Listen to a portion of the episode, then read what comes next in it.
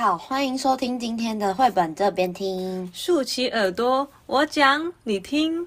我是节目主持人，又叫偶像恬如，我是幼教 Elsa 慧彤。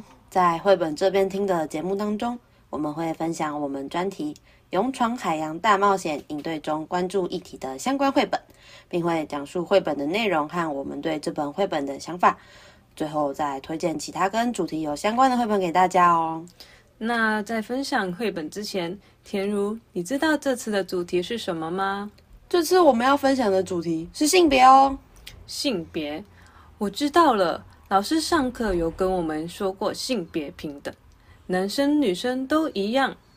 那除了性别平等以外，慧彤，你还有听说过哪些跟性别有关的事情呢？我想想哦。除了性别平等以外，老师上课也有说过同性婚姻、性骚扰，还有保护自己的身体，好多好多的内容。哇哦，真的好多呢！今天我们要介绍的书比较跟认识自己的身体有关哦。你知道自己的身体跟别人有哪些不一样的地方吗？就让我们一起来看看《女生小秘密》和《男生小鸡鸡》这两本书在说什么吧。好，那我先来简单的介绍一下《女生小秘密》和《男生小鸡鸡》这两本绘本的基本资料好了。它们都是由王早早所写，然后由朱静所绘画，出版社是人类文化事业股份有限公司。那《男生小鸡鸡》和《女生小秘密》这两本的开头都有一个共同的关联性，就是小男孩和小女孩都互相觉得自己跟对方不一样。无论是尿尿的方式，还是身体上的结构，都有很大的不同呢。而且啊，故事内容都是透过一些日常的小生活，去轻松的带入性别议题。故事中有一个小仙子的角色，他们会帮助小男生和小女生解决不懂的问题，还有融入爸爸妈妈的角色，让小男生和小女生知道长大后的自己会变得更不一样。故事运用简单的语句以及图案，去让小朋友清楚了解到男生与女生的不同之处，认识自己的身体，并保护自己的身体。这就是这两本绘本的内容。对了，这两本绘本呢，让我很喜欢的地方是，它在故事的结尾也会向幼儿提出问题，像是你知道自己是男生还是女生吗？你想要当男生还是女生？为什么啊？你能说出自己身体上有哪些隐私部位是不能让别人摸的吗？诸如此类的问题，让幼儿能够在看完这本绘本之后，也能有自己去思考并分享自己想法的机会。这一次讲这本绘本呢，最主要的目的是希望大朋友小朋友们能透过我们的介绍，更加的认识性别的议题，也能让小朋友们能更加了解男生女生不一样的地方。最后学会如何去尊重、包容彼此的不一样。那性别议题没有正确的答案，每个人都有每个人自己的想法和观念。喜欢玩洋娃娃的不一定是女生，男生也不一定喜欢玩机器人呐、啊。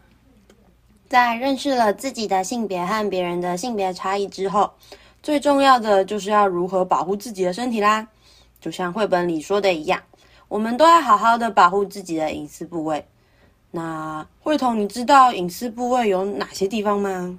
嗯，普遍来说，像是小鸡鸡、胸部、胯下的地方，都属于私人部位哦。那如果你被摸到头会感到不舒服的话，那头就会是你的隐私部位之一了。哦，原来是这样啊！那慧彤，我们该怎么保护我们自己的隐私部位呢？你有没有什么好方法？像是当有人问可不可以摸到你的头不舒服的地方，就要勇敢说不，或者是赶快跑走。那如果他还是摸了，就要赶快去跟爸爸妈妈讲，让爸爸妈妈可以保护你哦。没错没错，被摸了不舒服就要大声说不，千万不要藏在心里哦。对了，天如，其实我还有一个独门的防身术没有告诉你。是什么？是什么？快点告诉我！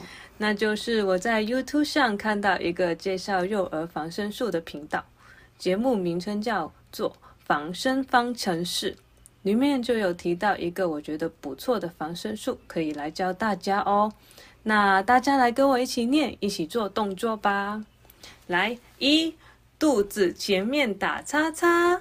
一，肚子前面打叉叉。二，两手黏住举高高。二，两手黏住举高高。三，用力打开伸懒腰。三，用力打开伸懒腰。好，小朋友，我们再来一次哦。一，肚子前面打叉叉。一，肚子前面打叉叉。二，两手连住举高高。二，两手黏住举高高。三，用力打开伸懒腰。三，用力打开伸懒腰。那大家都记住了吗？在遇到危险的时候，就可以用这个防身术来保护自己哦。感谢慧彤跟我们分享她的独门防身术。大家如果有不太清楚要怎么做的话，都可以上 YouTube 去查防身方程式，去看里面的老师是怎么做的哦。那经过我们今天的分享，希望大朋友、小朋友们都能对性别议题有更多的了解，特别是认识自己的身体和保护自己的身体。那接下来我们再要分享几本我们觉得也不错的绘本给你们哦，像是有《恐龙小姐的婚礼》，谁说这是男生的玩具？妈妈，我从哪里来？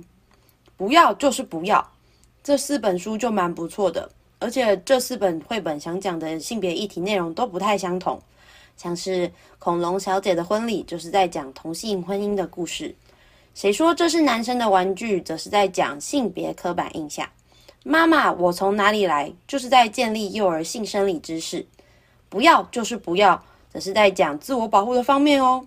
我认为这几本绘本都是大朋友小朋友们可以去多多看看的绘本。那性别议题的内容其实很广泛。多多的阅读各式各样的绘本，帮助幼儿从小就建立多元的性别观念。我想，这就是我们现在老师们在努力推动的一件事情。好啦，绘本这边听的节目就到这里告一个段落啦。我是田如，我是慧彤，大家有机会再见喽，拜拜。